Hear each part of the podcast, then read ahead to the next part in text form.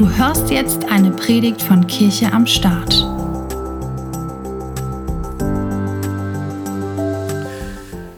Und Jesus, wir danken dir.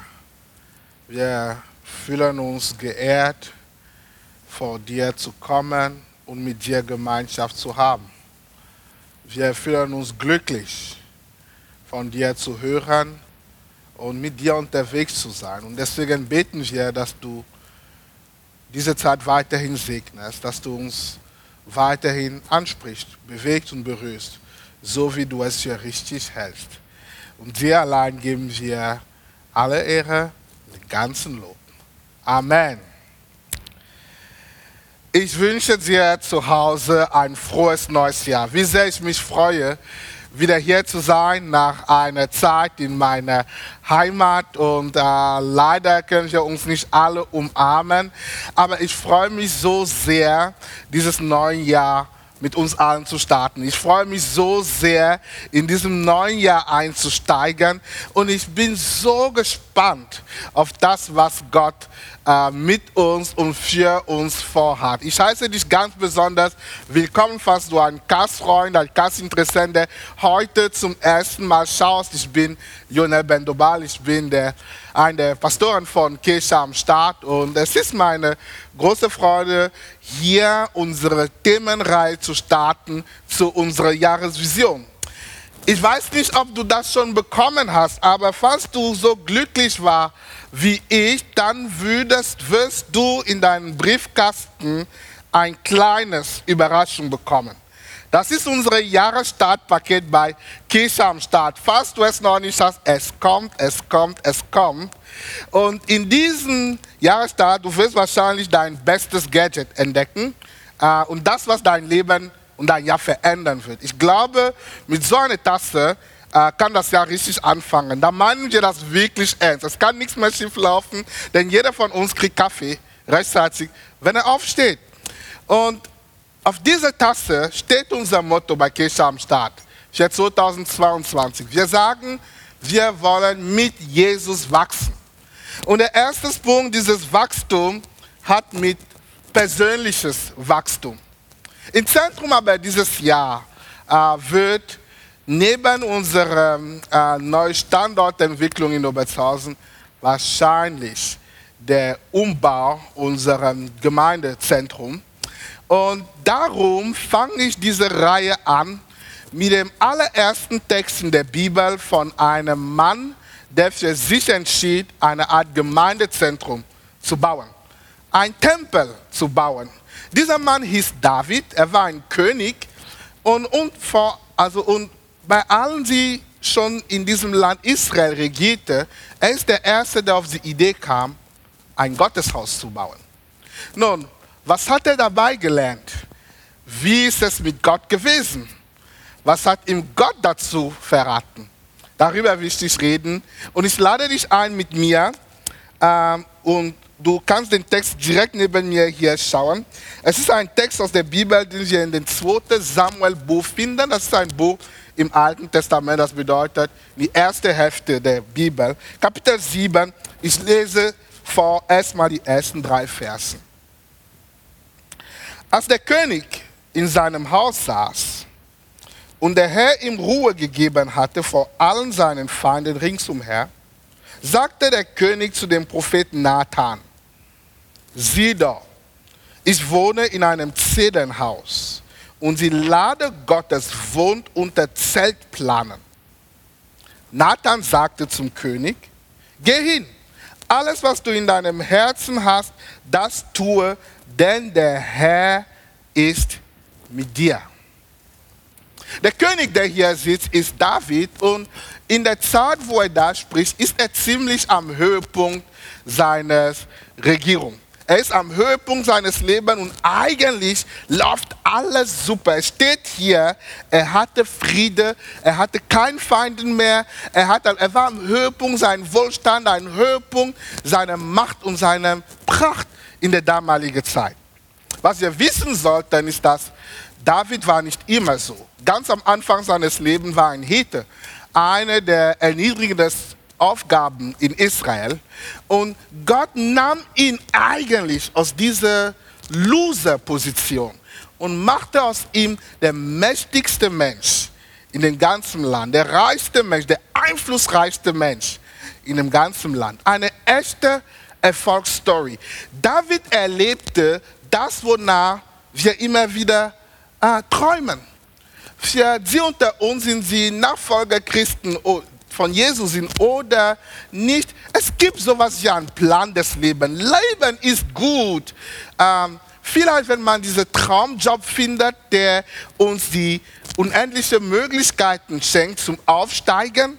Es wird noch besser, wenn ich dazu noch der richtige Boy oder das richtige Girl finde, die da endlich Ja sagt und passt genau zu meiner Vorstellung. Und mit dieser Person kann ich mir noch überlegen, eins, zwei Kindern, aber bis zwei, ab drei wird es noch anstrengend. Das ist richtig cool, mit zwei Kindern. Und dann irgendwann wird noch das Leben besser, wenn wir in unserem Haus investieren können. Ein Haus nach unserer Vorstellung, ein Haus wie in einem Märchenbuch. Das machen wir und irgendwann kommt man an den Punkt des Lebens, wo man sich überlegt, wie kann man nur mehr Vermögen aufbauen. Vielleicht investiert man in Immobilien, vielleicht investiert man in Aktien oder ah, man tut einfach, was man tut. Und das Ziel ist, so früh wie möglich in die Rente zu gehen und aus diesem System nur noch das Leben genießen. Ja, wir träumen von einem, an einem, von einem Ort wie David. Und sie unter uns, die nochmal äh, für die Glaube wichtig ist, wenn man noch ab und dazu noch Jesus hat, na, die Sicherheit im Himmel zu gehen, ab und an zur Gemeinde kommt und die Kinder tun nicht zu viel blöde Sachen, was kann man noch mehr fragen? Das Leben ist wie es sein sollte. Ein erfülltes Leben, ein Leben nach, einem, nach dem Plan. Was mich nur überrascht in dieser Geschichte, und ich weiß nicht, ob es dir auch einfällt, ist, dass so ein David, der das erreicht hat, was man erreichen soll, fängt plötzlich mit einem Projekt an. Er denkt sich, er soll einen Tempel bauen. Und nicht einen Tempel für, für ihn. Äh, er hätte noch sein Reich erweitern können, vielleicht das Reichtum vermehren, aber er denkt, er will einen Tempel für Gott machen. Ich finde es ziemlich herausfordernd, weil eigentlich wenn man schon erreicht, was man erreichen wollte, will man, nicht mehr, will man sich nicht mehr bewegen davon. Eigentlich, Bequemlichkeit ist gut. Eigentlich, wenn ich dort ankommen wollen würde, an dem Ort, wo ich ankommen würde, ich würde über Mallorca denken, die ganze Zeit, und ich würde nicht denken, jetzt kommt, jetzt nochmal ein Gemeindezentrum. Nein, ich würde darüber denken, wie kann ich das ganze Leben auskosten. Was wir hier sehen, ist, dass obwohl er alles hat, hat David noch etwas, was wir Eifer nennen. Ein Eifer für den Herrn. Ein Bestrebtsein, Sachen für Gott zu tun. Und damit fordert, uns, fordert er uns alles heraus. Allen heraus. Denn die Wahrheit ist, Bequemlichkeit wirkt manchmal so wie ein Täubungsmittel für unsere geistlichen Sinne. Ich war in Kamerun, in meinem Heimat, und es war erstaunlich zu sehen, wie die Gemeinde, woher ich komme, gerade in welcher Situation sie waren. Sie waren gerade in der zweiten Reihe von 21 Tagen Fasten und Gebet für das Gebäude, was sie bauen wollen. Und sie haben vor, sowas viermal in diesem Jahr zu machen. Viermal 21 Tagen Fasten und Beten für ein Gebäude. Sie haben schon alles investiert, was sie dort haben. Sie haben angefangen, die Sachen aufzubauen. Es ist immer noch nicht fertig. Es ist sogar noch sehr weit davon, fertig zu sein, weil das sind nicht die reichsten Leute und die wissen nicht, wie es geht und sie fragen Gott mehr. Und als sie mich gefragt haben zu predigen, ich habe denen gesagt, ich komme aus Deutschland, ich faste nicht 21 Tage. Ich halte nicht 21 Tage und ich bin zum Urlaub da. Das bedeutet, ich kann zwar predigen, aber ich weiß nicht, ob es wirklich passt. Sie haben mir das erlaubt und bei der Predigt habe ich die Gemeinde gesagt, ich weiß nicht, ob ich jemals zurückgehen könnte zur Kirche am Start und sagen, liebe Gemeinde, wir wollen bauen, bitte, wir werden viermal 21 Tage alle fasten. Und wenn sie fasten meinen, sie meinen nicht Daniel fasten, also Fasten von Schokolade und so. Die essen wirklich nicht. 21 Tage. Ich habe gesagt, ich weiß nicht, ob es passt. Nun, ich mein, glaube nicht, dass sie das machen, weil sie unbedingt besser sind als, als, als uns hier bei CAS oder so. Ich glaube, ähm, sie kennen vielleicht nicht dieselben Realität, die wir kennen. Wisst, weißt du, dort, wo sie sind, äh, sie haben keinen Livestream, wo sie den Gottesdienst im Wohnzimmer folgen können und das Wetter, äh, sich vom Wetter beschützen können. Äh, in die Gemeinde, sie haben noch keinen Beamer. Die, die, haben keinen Beamer. Du versuchst die Sachen zu erklären, wie du kannst und äh, jeder versteht es. Das Mikro funktionierte nicht. Du musst deswegen lauter sprechen, so laut es geht, weil das Mikro eigentlich, was du hältst, ist so wie ein Dekoobjekt. Die Band war wirklich nicht wirklich, sie war da, aber ihre Instrumenten waren ihre Hände. Ähm, sie haben nicht, und, und eine App kennen sie gar nicht. Sie haben keine Gemeinde-App. Kannst du dir vorstellen, eine Gemeinde ohne Gemeinde-App? Also ich finde das schon schwierig.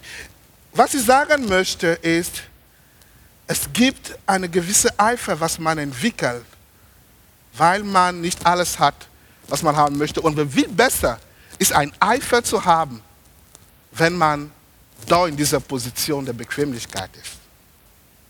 Das, erste, das eine, was der Teufel Jesus sagte, war, ich werde dir alle Reichtümer der Welt geben, wenn du mich, wenn du mich anbetest. Er wollte ihm mit Komfort, mit Wohlstand erreichen und sagen, bekomm das und dann brauchst du keine Gedanken mehr, dich um Gott zu machen. Die Bequemlichkeit, in der wir leben, ich denke, ist eigentlich Gottes Werkzeug, um zu zeigen, wovon unser Herz voll ist. Denken wir wirklich an Gott? Geht es uns im Glauben wirklich um Gott? Machen wir uns eigentlich Gedanken um ihn?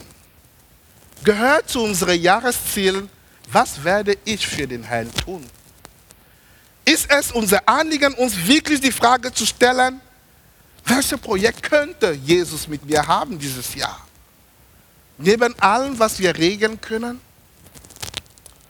Ich denke, dieses Jahr mit allem, was wir erleben als Gemeinde, haben wir gar keinen anderen, als eine eifrige Gemeinde zu sein.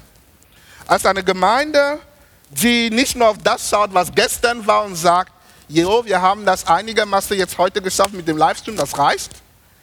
Dann eine Gemeinde, die sagt, darüber hinaus brauchen wir neue Eifer für den Herrn. Ein Eifer, was uns hilft, vielleicht ein Gemeindezentrum gemeinsam zu stemmen. David fordert uns heraus. Aber die Geschichte endet nicht hier.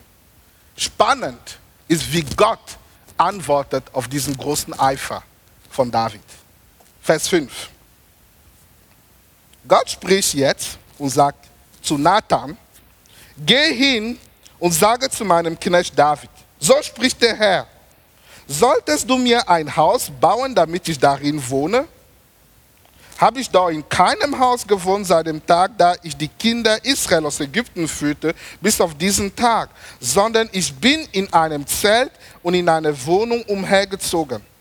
Wo ich auch immer mit allen Kindern Israel umherzog, habe ich auch je ein Wort geredet zu einem der Stämme Israel, der mich befohlen habe, mein Volk Israel zu weiden, und gesagt, warum baut ihr mir nicht ein Zedernhaus?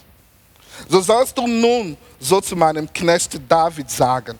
So spricht der Herr, der Herrscharen, der Herr Zebaoth. Zebaoth bedeutet Herrscharen oder Heere. Ich habe dich von den Schafhürden genommen, hinter den Schafen weg, damit du Fürst über mein Volk Israel sein sollst.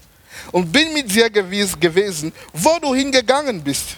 Und habe alle deine Feinde vor dir ausgerottet und hab dir einen großen Namen gemacht, gleich dem Namen der Großen auf Erden.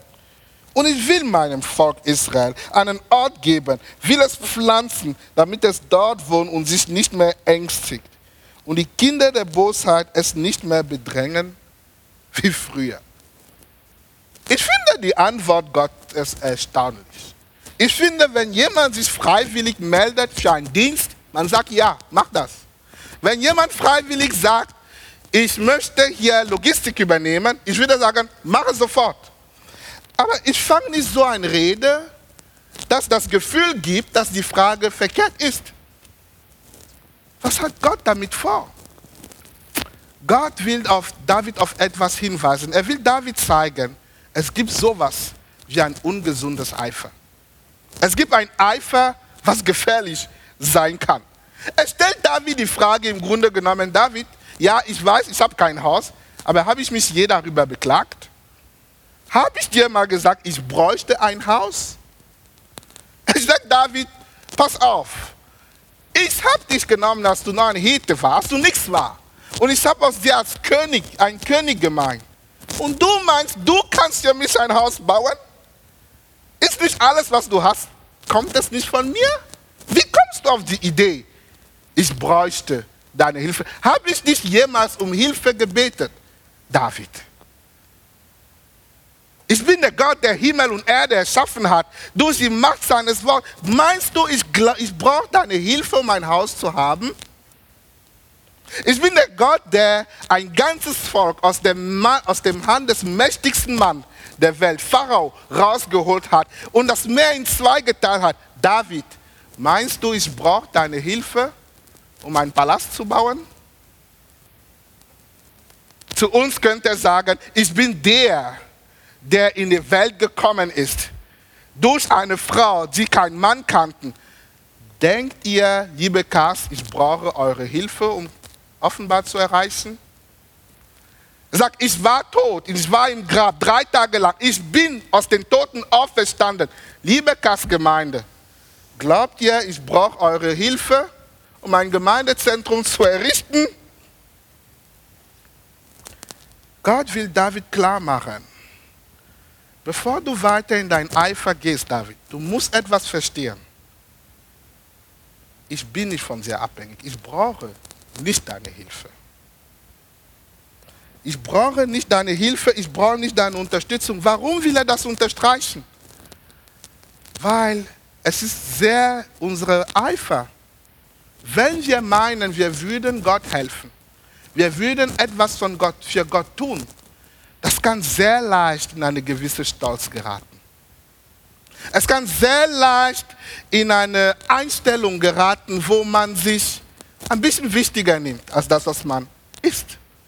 Dazu gibt es eine berühmte Geschichte in der Bibel von der sogenannten Turm Babel. Geschichte von einer ein, ein Stadt, wo Menschen einen Turm gebaut haben bis zum Himmel. Und eigentlich, wenn man sich im alten Orient kennt, dieses Gebäude hatte den Zweck, ähm, hatte den Zweck, sowas wie ein Leiter für Gott zu sein. Eine Art, eine Art Treppen für Gott, wo Gott von dem Himmel her zu den Menschen kommen kann. Sie meinten, sie könnten Gott helfen, auf Erde zu kommen und dadurch für sich einen großen Namen, einen wichtigen Namen zu machen. Es gibt eine Gefahr des Stolz, wenn wir glauben, unsere Werke helfen Gott. Und das kann dazu führen, dass wir anfangen, unsere Werke zu vergöttern. Das ist eigentlich der Grund hinter vielen religiösen Kriegen. Viele Kriege hängen damit zusammen, dass Menschen überzeugt sind, dass sie durch ihr Tun Gott verteidigen könnten. Dass sie Gott helfen könnten. Dass sie die Wahrheit Gottes helfen könnten. Das ist manchmal der Grund, warum viele Menschen um uns herum, die mit Glauben nichts am Hut haben, allergisch sind gegen den Begriff Mission, weil Mission wurde immer wieder so gelebt, als würden Menschen anderen Menschen überzeugen, für Gott gewinnen. Ich behaupte zu meinen, Gott braucht nicht unsere Hilfe. Er braucht sie nicht, um Menschen zu überzeugen. Er braucht sie nicht, um offenbar zu erreichen. Er braucht sie nicht, um ein Gemeindezentrum zu bauen. Wisst ihr, das könnte, dann könnte das passieren, was bei vielen Gemeinden manchmal passiert. Wir bauen ein Gemeindezentrum und wir vergöttern es, weil das ist das Werk unserer Hände. Und dann endet man in der Gemeinde immer mehr Diskussionen zu haben über die Farbe unseres Zentrums und nicht mehr über den Herrn, den wir dienen wollten, weil wir ein Werk für Gott gemacht haben. Guck mal, wie wichtig dieses Werk ist. Nein. Die Wahrheit ist, Jesus braucht uns nicht. Jesus braucht nicht unsere Hilfe. Und jetzt kannst du mir die Frage stellen, warum soll ich mich überhaupt engagieren? Warum soll ich überhaupt ein Eifer haben, wenn Gott es nicht braucht? Warum soll ich überhaupt damit tun? Ich danke dir, dass du diese Frage so laut gestellt hast. Ich werde sie jetzt antworten. Die Antwort ist, weil Gott an uns wirken möchte. Weil Gott an uns durch diesen Werk wirken möchte. Ich lese die letzten Versen, Vers 12. Gott spricht. Wenn nun deine Zeit um ist und du bei den Vätern liegst, will ich dir einen Nachkommen erwecken, der von deinem Leib kommen wird. Dem will ich sein Königtum bestätigen. Der soll meinem Namen ein Haus bauen und ich will den Thron seines Königreiches für immer bestätigen. Aber dein Haus und dein Königreich soll beständig sein und ewig vor dir und dein Thron soll für immer bestehen. Siehst du, was hier passiert? Eigentlich sagt Gott nicht, dass er kein Haus möchte. Er lässt David das Haus bauen. Er lässt den, seinen Sohn das Haus bauen. Und wenn du die Geschichte weiterliest, dann wirst du sehen, David hat für alle Pläne gesorgt, die Architektur, er hat alles gekauft, was für dieses Haus zu bauen war. Sein Sohn musste es nur noch umsetzen. Man könnte in gewissem Sinne sagen, David hat dort das Haus gebaut. Aber er hat es gemacht, weil er verstanden hat, worum es Gott hier geht. Gott macht David klar, eigentlich du meinst, du willst ein Haus für mich bauen. Nun, du kannst nichts für mich tun. Aber, aber, ich kann dir Anteil lassen. Ich kann dich mitnehmen auf meinem Geschichte. Ich kann dir Anteil haben lassen auf meiner Geschichte in dieser Welt. Und weil ich dir Anteil lassen habe an meiner Geschichte in dieser Welt, schreibe ich die Geschichte deiner Familie. Ja, ich lasse dich mitmachen, weil ich einen Plan in deinem Leben habe. Und dieses Plan ist Teil mein großes Plan. Und ich möchte, dass der Plan, was ich auf dein, dein Leben habe, was Teil mein großes Plan ist, in Erfüllung geht. Komm, David, mach das mit mir. Bis heute erzählen wir von David und sein Name ist nie gegangen, nie weggegangen. Weil seine Geschichte und sein Werk wurde Teil der Geschichte Gottes in dieser Welt. Ja, warum setzen wir uns ein da, wenn Gott uns nicht braucht in ein Gemeindezentrum? Die Wahrheit ist, Gott hat einen Plan für offenbar für Obertshausen. Gott hat einen Plan und er will uns teilhaben lassen an diesem Plan. Er will uns dadurch teilhaben lassen an das Einzige, was ewiger Bestand haben wird. Hast du dir schon die Frage gestellt, warum Menschen Menschennamen zu Straßennamen werden? Hast du dir schon die Frage gestellt, warum wir Denkmäler haben, warum wir Stiftungen haben, die die Namen von Menschen tragen? Es hat mit der Sehnsucht der Menschheit ewig zu leben. Es hat mit der Sehnsucht jedes Mensch länger seine Zeit Bedeutung zu haben. Die Wahrheit, die die Bibel aber lehrt, ist, dass irgendwann, es kommt ein Tag, wo alles, wo alles, was wir gebaut haben, verändert, vernichtet sein wird, außer das, was für die Ewigkeit bestimmt war. Wenn wir teilhaben haben an seinem Plan, dann haben wir tatsächlich die Möglichkeit, ewige Werke zu haben. Wenn es in der Ewigkeit, in den Millionen von Jahren um die Geschichte von Offenbar gehen, es wird nicht darum gehen, wer die größte Villa hatte. Es wird nicht darum gehen, wer es früher geschafft haben, ein Yacht und ein Rolex zu tragen. Es wird auch nicht darum gehen, wie viel war auf dem Konto, wie viel nicht. Es wird darum gehen, wer war Teil der Geschichte Gottes. Weil nur das, was er tut, wird Bestand haben. Das ist die Einladung. Darum will er uns teilhaben lassen. Es hat mit uns und unser Leben zu tun. Das Zweite und das Letzte, was er hier ganz stark zeigt, ist, dass er sagt, David, hier passiert etwas. Wenn ich dich lasse, in meiner Geschichte, wenn ich dich dazu einlade und du mit mir läufst, am Ende passiert es, dass du lernst, mein Herz zu kennen weil wir miteinander unterwegs sind an einem Ziel, fühlen wir, denken wir gleich. Heute ist die Finale der Afrika Cup. der sich gerade in Kamerun spielt. Und ja, nein, Kamerun ist nicht in der Finale heute. Und echte Fans wie ich haben diese Afrika Cup vor ihrem Fernsehen so erlebt, als wäre sie im Stadion. Wir haben das Ziel gemeinsam mit dem, Ziel, mit, dem, mit dem Team gehabt. Und wenn die Spiele schwer waren, hatten wir das Gefühl, unser Herz hört auf zu schlagen. Als die Siege da waren, fühlten wir uns überglücklich, obwohl wir nicht mitgespielt haben. In der, vierten, in der Halbfinale gegen Ägypten, ich habe meine Augen zugemacht beim Elfmeter, weil ich konnte es nicht mehr tragen. Es ging einfach nicht mehr. Und als wir die drei Elfmeter verpasst haben, danach konnte ich nicht mehr schlafen. Und das Schlimme ist, und jetzt spreche ich zu Amilka, er hat mir eine Nachricht geschickt, um sich lustig zu machen. Es ist tief gegangen im Herz. Warum? Weil ich das Ziel vor Augen hatte, so wie die Spieler. Und gestern sollten sie die kleine Finale spielen, das Spiel um den dritten Platz.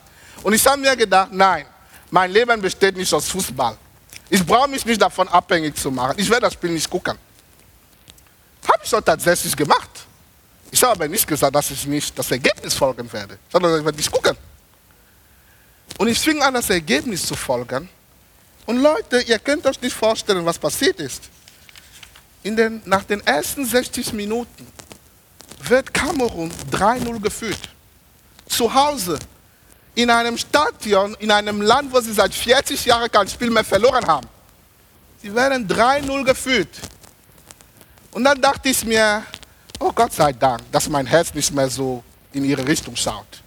Sonst wäre das noch schlimmer für mich gewesen. Der Punkt ist nur, in der 70. Minute haben sie 3-1 geschossen.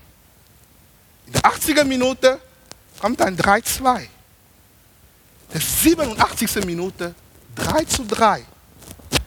Und ich, der entschieden hatte, nicht mehr das Spiel zu gucken, plötzlich habe ich meine Predigtvorbereitung pausiert, um die Elfmeter zu schauen. Ich war wieder da und sie haben gewonnen und sie sind Dritte geworden und ich hatte das Gefühl, ah, der Himmel erreicht zu haben. Versteht ihr, was hier passiert? Weil sie und ich auf dasselbe schauen und uns nach demselben Sachen so sehr sehnen. Selbst wenn ich weg von denen gehen möchte, kommt mein Herz immer irgendwann dazu. Und dann verstehe ich plötzlich unsere Freunde beim Kickerstadion. Aber ich verstehe, was Gott auch vorhat.